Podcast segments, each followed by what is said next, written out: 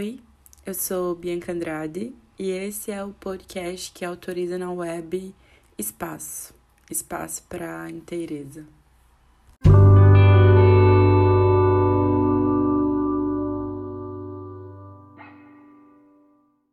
Que especial tá aqui.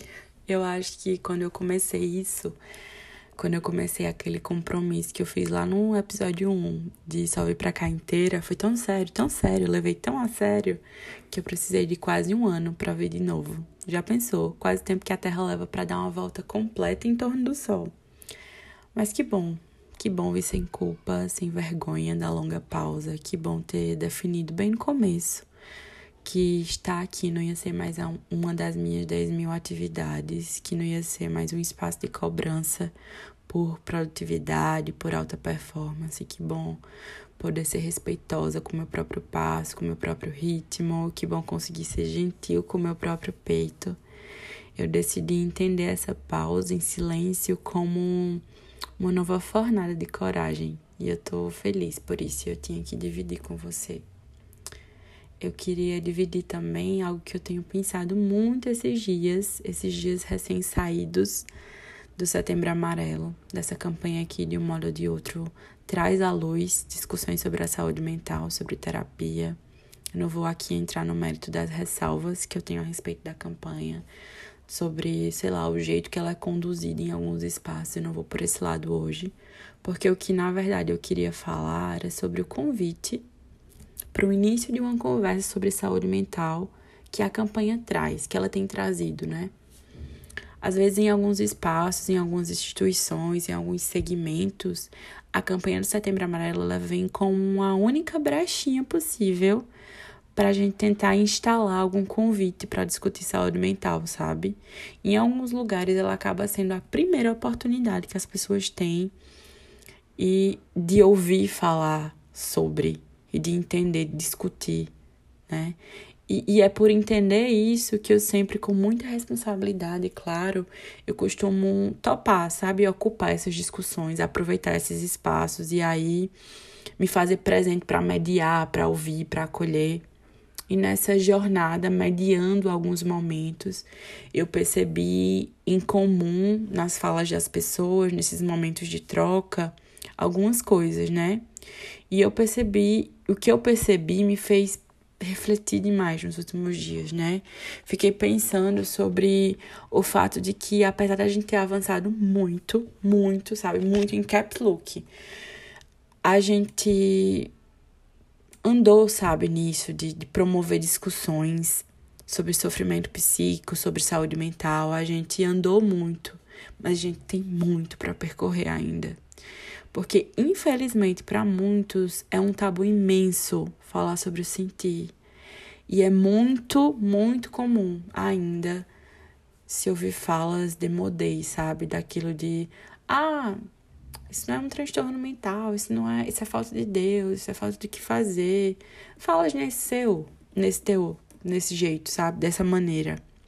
E aí eu sempre me incomodo muito com esse tipo de fala, porque sou tão retrógrado, sou tão ultrapassado.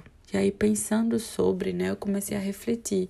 O que é que leva, num tempo onde a gente tem um acesso tão fácil à informação, a conteúdo de qualidade, esse tipo de pensamento ainda ser tão comum? O que é que, que leva a isso? Por que a gente tá tão atrasado? E aí eu me dei conta de que essa causa ela é multifatorial que esse atraso ele é resultado da soma de um monte de microações que a gente não reflete, sabe, de comportamentos que a gente acaba reproduzindo. Vou explicar. Esses dias tomando um café, eu ouvi uma fala do que parecia ser um casal em um momento de briga, de crise, sabe? Falando alto, ambos alterados, e aí no meio dessa discussão, de um jeito muito alto e agressivo, um deles soltou, sei lá, do jeito mais violento que você possa imaginar, a seguinte frase: Você é louca, vai procurar terapia, vai se tratar.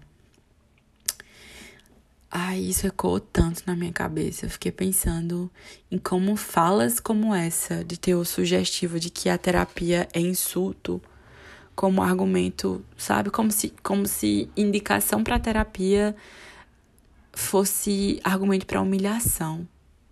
Humilhação, vergonha. Sabe? Reconhecer que, que se precisa de ajuda não, não precisa ser motivo de vergonha.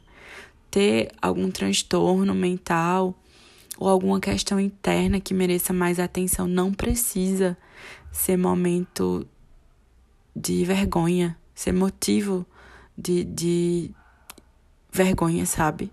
Vergonha é você usar, você precisa de terapia como uma forma de ofensa. E eu fiquei tão reflexiva sobre, sobre, sei lá, se, o long, se no longo da minha história toda eu já vivi algum comportamento que sequer se aproximasse com esse tipo de discurso, sabe? Porque que sério, que sério considerar a possibilidade de ter alguma fala, alguma atitude que distancie alguém do seu processo terapêutico. Porque é isso que falas como essa podem fazer. Viajei pensando nas possíveis repercussões dentro daquela pessoa que estava ouvindo isso, né?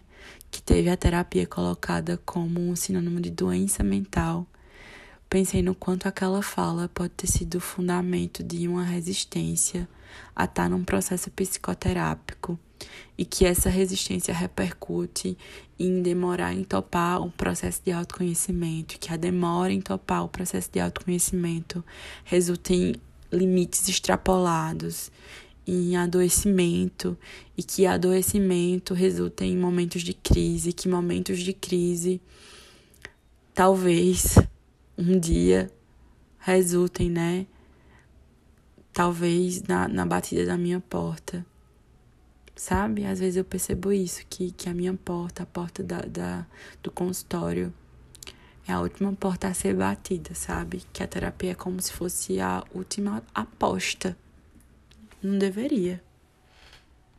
E aí, talvez o lugar que eu queira te levar comigo hoje é o de pensar quais têm sido os nossos movimentos, é o que, é que a gente tem reproduzido sem refletir. Como será que as nossas falas elas têm chegado nos outros? O que a gente tem dito e soltado por aí tem aproximado ou distanciado as pessoas delas mesmas? Vamos pensar nisso. Vamos ficar com isso, vamos encerrar com isso hoje. Até o próximo encontro.